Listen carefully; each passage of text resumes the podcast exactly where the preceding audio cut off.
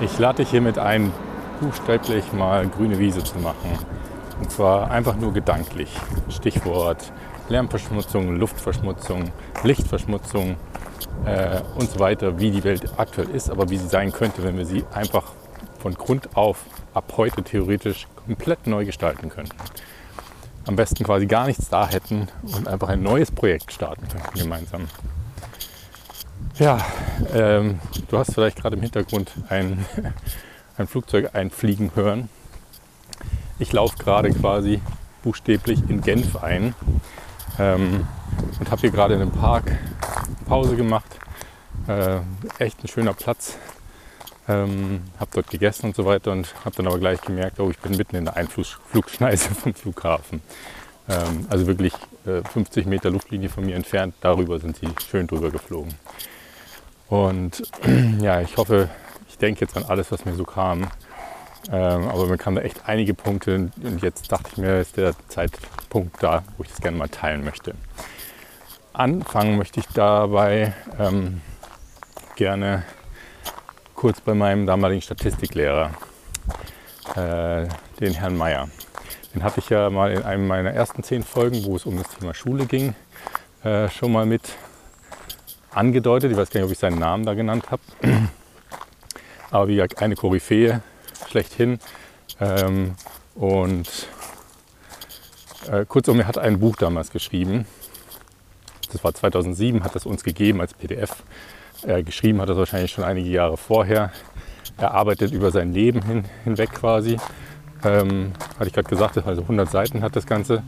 Und äh, viel Statistik auch mit drin. Aber es geht, auch das Motorrad lasse ich jetzt schön mit drin. Ähm, bewusst diesmal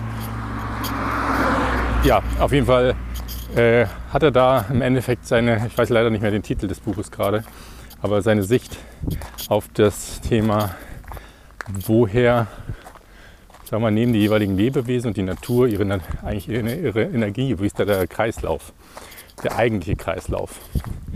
Ähm, und hat im Endeffekt so ein bisschen die Natur verglichen mit dem, wie wir Menschen unser System geschaffen haben. Und ich will da gar nicht zu sehr gerade drauf eingehen, vielleicht nur ein, zwei Sachen rauspicken. Nämlich ein Punkt, der bei mir zumindest hängen geblieben ist und mag auch sein, dass ich den jetzt nicht ganz korrekt wiedergebe, ähm, ist das Thema, die Sonne ist äh, in der Natur quasi sowas wie, ich glaube, er hat es verglichen wie die Zentralbank. Die Zentralbank druckt ja im Endeffekt das Geld, äh, ja, wie sie wollen. Ähm, es ist quasi endlos verfügbar. Ähm, hat meistens oder oft, glaube ich, auch gar keinen Gegenwert. Aber wie gesagt, das ist jetzt mal egal. Und äh, mit diesem Geld können wir Menschen jetzt mal ganz salopp gesagt halt unser Leben leben. Ja? So, und die Sonne ist im Endeffekt in der Natur genau das Gleiche. Die Sonne stellt Energie zur Verfügung, hat er herausgefunden, in verschiedenster Form. Natürlich unter anderem zum Beispiel in Wärme und Licht. Ich hoffe, man versteht mich gut. Äh, und ja, das äh, dient den Pflanzen, um zu wachsen, den Tieren, äh, um, um ihren Wärmehaushalt zu haben, etc. Bum, bum.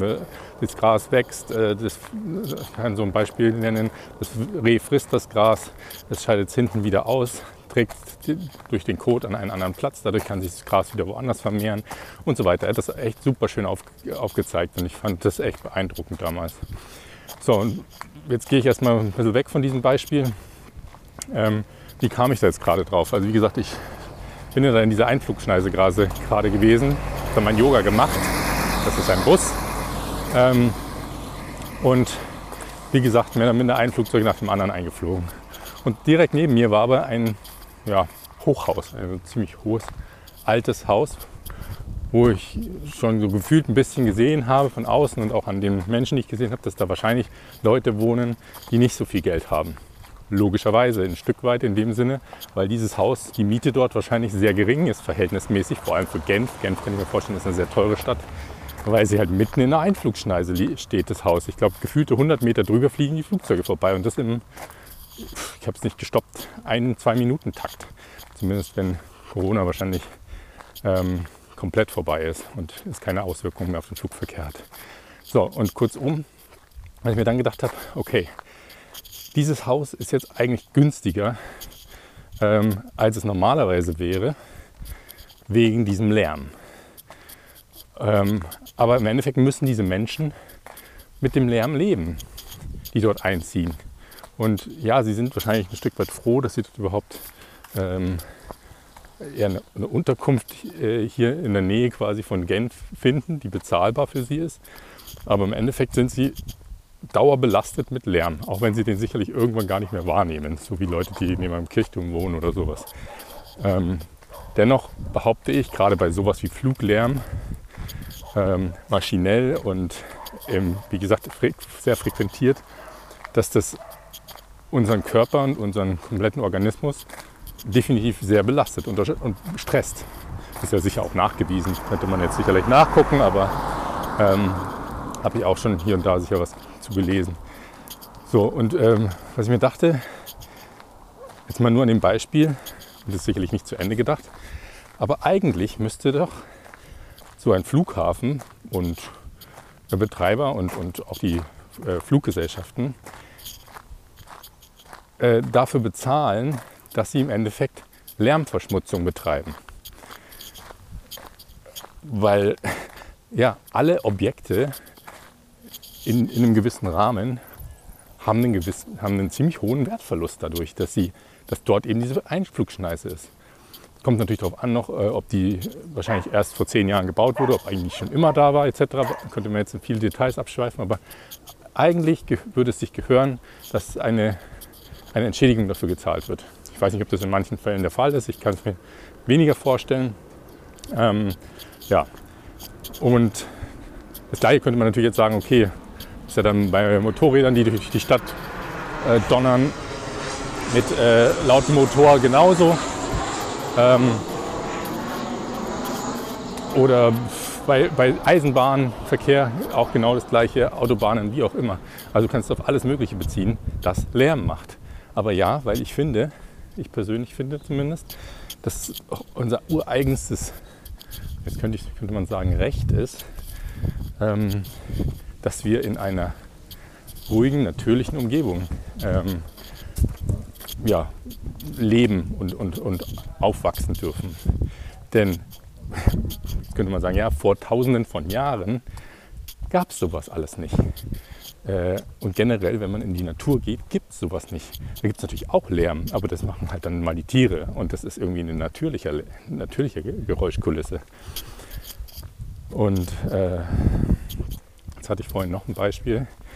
Also das ist, wenn man das Thema Lärmverschmutzung, ja, so nenne ich das jetzt einfach mal. Ich weiß nicht, den Begriff gibt es bestimmt auch. Dann gibt es ja das Thema Lichtverschmutzung. Kennt ihr, kennst du vielleicht auch. Ähm, Moment, jetzt muss ich mal ganz kurz gucken, ob ich richtig laufe. Jupp tue ich. Ähm, Lichtverschmutzung ähm, zum Beispiel dadurch, durch dass, dass, dass, wir nachts ja gefühlt teilweise auch an jedem Häuschen und äh, was ich, woran alles äh, Licht brennen haben, teilweise dauerhaft brennen. Gibt es ja zum Beispiel, was ich nur irgendwo mal dann so aufgeschnappt habe, äh, diverse Insekten, die sich ja davon logischerweise angezogen fühlen und die aber ja, an diesen Lichtquellen teilweise eben sterben, aus verschiedenen Gründen, entweder weil sie verbrennen ähm, oder weil sie sich so lange wahrscheinlich totflattern, bis sie, ähm, bis sie nicht mehr können oder ich kenne die genauen Gründe jetzt nicht. Auf jeden Fall ist das eben auch wieder nichts Natürliches und wir, wir haben damit einen riesen Einfluss auf die Natur, mal ganz abgesehen davon, dass wir, wir selber zum Beispiel in einer Stadt, einer großen Stadt, äh, die Sterne nachts gar nicht richtig sehen können oder den, den Sternenhimmel. Ähm, wer, das, wer schon mal in den Genuss gekommen ist, irgendwo mitten wirklich in der Prärie zu sein, in der Landschaft, wo keinerlei äh, menschliches, künstliches Licht ist äh, und dann einen Sternenhimmel anschauen kann, das sind Welten. Ja, ähm, und, und, und dann kam ich auch das Thema, ja, was sind also unsere fünf Sinne, ja? Äh, sehen, hören, riechen, schmecken und fühlen. Wenn man jetzt jeden dieser Sinne durchgehen würde, es gibt für jeden dieser Sinne eine Verschmutzung. Und äh, jetzt komme ich wieder zurück auf das Buch von unserem äh, Lehrdozenten damals, Herrn Mayer. Der hat damals auch schon gesagt, wenn wir dafür bezahlen müssten, und das ist mittlerweile auch nichts Neues, das äh, gibt es in diversen anderen, von diversen anderen Quellen, wenn, wir dafür, wenn, wenn die Firmen, die Menschen dafür bezahlen würden, dass sie ähm, sag mal, für den Schaden, den sie der Umwelt anrichten, gegenüber anrichten. Nehmen wir mal nur das Beispiel Bio-Äpfel und nicht Bio-Äpfel. Ich nenne es jetzt mal behandelte Äpfel, chemisch behandelte Äpfel. Ähm, ja, wenn der Bauer, der sagen wir mal, seine Pestizide und Düngemittel und was weiß ich was, äh, der aus der Chemieindustrie nenne ich es mal, ähm, wenn er das auf seinem Feld aufbringt und gleichzeitig für den Schaden bezahlen müssten, Gebühren bezahlen müsste, was er da quasi ins Grundwasser abgibt, was er bei den Menschen anrichtet, die diese Äpfel dann essen, ähm, weil sie indirekt dann, ich, ich nenne es jetzt mal Giftstoffe aufnehmen und das wiederum in einer gewissen Menge zusammen mit was weiß ich, weiteren Giftstoffen äh, zu deren der Krankheit irgendwann führen kann, mit deren der Wahrscheinlichkeit. Und, und, und. Es sind jetzt nur ein paar Ausschnitte. Dann wäre der, der ja, nicht-Bio-Apfel teurer als der Bio-Apfel. Ähm, und dann wären wir in einer Welt, in der ich sehr gerne leben wollen würde. Weil dann wir nämlich äh, Produkte kaufen würden mit dem wahren Preis, den sie haben. Nämlich dem von, von Beginn zu Ende gedachten Preis. Und da habe ich ja auch schon mal äh, irgendwann in den letzten Folgen das Thema angesprochen, zum Beispiel Elektrofahrzeuge, ähm, das, also oder generell elektrisch äh, angetriebene, ähm, mit Elektromotor angetriebene äh, Gefährte. Ja, dass das, wenn man das mal wirklich komplett von vorn bis hinten mit, mit den ganzen Materialien, die man braucht für das Fahrzeug, für, die, für den Akku, für, äh, vor allem für den Akku, ähm, aber auch für die anderen Teile, ähm, dann, ist es, dann ist dieses Gerät in dem Moment, wo man es kauft, noch überhaupt null CO2-neutral. Ähm, selbst wenn man es mit grünem Strom betreibt. Aber wie gesagt, da möchte ich jetzt auch nicht weiter näher drauf eingehen. Äh, kurzum, ja, das ist jetzt auch nichts Neues. Ich weiß, dass ich damit jetzt nicht die, irgendwie eine Weltneuheit in die Welt setze, aber ich glaube trotzdem vielleicht, dass für die einen oder den anderen bei den Sachen, die ich gerade so erwähnt habe, vielleicht nochmal eine kleine ja, neue Perspektive drin mit enthalten war. Ähm, hoffe ich zumindest. Und ich würde mir so sehr wünschen, äh, dass wir gemeinsam viel mehr äh, an Projekten arbeiten, Projekten oder, oder Ansichten oder ja, politische Entscheidungen und so weiter, ähm, oder wenn wir sie nicht selber direkt dann äh, unterstützen können oder mitarbeiten, dass wir sie zumindest unterstützen, indem wir deren Produkte kaufen, äh, sofern es geht. Und wenn es nur ein Anfang ist, dies zu kaufen, jeder in, im Rahmen seiner, seiner Möglichkeiten, ähm, dass man zumindest als Beispiel zumindest mal beginnt, äh, Bioprodukte zu kaufen, äh, in dem Beispiel zu bleiben. Ja, äh, das würde ich mir auf jeden Fall wünschen. Und am allerschönsten wäre es natürlich, wenn wir unsere Erde theoretisch von heute an komplett neu gestalten würden oder könnten. Und wenn irgendjemand äh, jemanden kennt ähm, oder selber das Gefühl hat, sich da ein Stück weit mit zu berufen zu fühlen, etwas zu verändern in dieser Welt, in dieser Hinsicht, äh, in einer der Hinsichten, die ich gerade so genau angesprochen habe, und zwar jetzt nicht konkret an diesen Beispielen, sondern einfach von, der, von, der, von den Grundgedanken ähm, auch dahinter steht und diese Werte vertritt, ähm, diese Ansichten, diese Haltung, dann melde dich gerne bei mir. Ähm, und wer weiß, ich weiß ja auch noch nicht genau, äh, oder, oder es ist auch noch nicht final, wenn es denn überhaupt jemals final ist, was ich in Zukunft mache. Und wer weiß, ob ich es am Ende alleine machen möchte oder vielleicht doch äh, mit jemandem zusammen ähm, im, im, wie sagt man, als Sparring quasi äh, oder vielleicht auch mit einem kleinen Team. Keine Ahnung. Äh, ich bin offen für sehr viele Sachen und hoffe, wie gesagt, dass ich hier einen kleinen Denkanstoß mit wiedergeben konnte. Aber jetzt abschließende Frage vielleicht. Hm, dazu, glaube ich, möchte ich mal ganz kurz nochmal in mich gehen und auch kurz gucken, an welchem Weg ich gehen muss. Moment. Ja, ich glaube, ich finde die Frage mal ganz interessant, auch wenn die so direkt wahrscheinlich gar keine Auswirkungen haben wird. Ähm, ist auch egal. Und zwar, ich gehe jetzt mal davon aus, dass jede und jeder von euch in irgendeiner Form ja eine Tätigkeit nachgeht, einer Tätigkeit nachgeht und einen Job hat. Und wenn nicht gerade hat, vielleicht dann zumindest hatte. Ähm, und falls Jugendliche unter euch äh, und so weiter vielleicht zugucken, dann zumindest äh, in Zukunft haben wer wollen und werden äh, und da vielleicht auch schon eine Vorstellung haben, was sie gerne mal machen möchten. Und da möchte ich dich einfach mal dazu einladen, zu überlegen, welches Produkt, nenne ich es jetzt mal, oder welche Dienstleistung hm, bietet dein Arbeitgeber an. Und wenn es mehrere sind, dann, dann such dir mal eins aus. Vielleicht bist du ja auch selber für eines mehr oder minder dafür verantwortlich. Und dann nimm dir mal dieses Produkt oder diese Dienstleistung und, und versuch mal zu überlegen, was die wahren Kosten in diesem Produkt sind.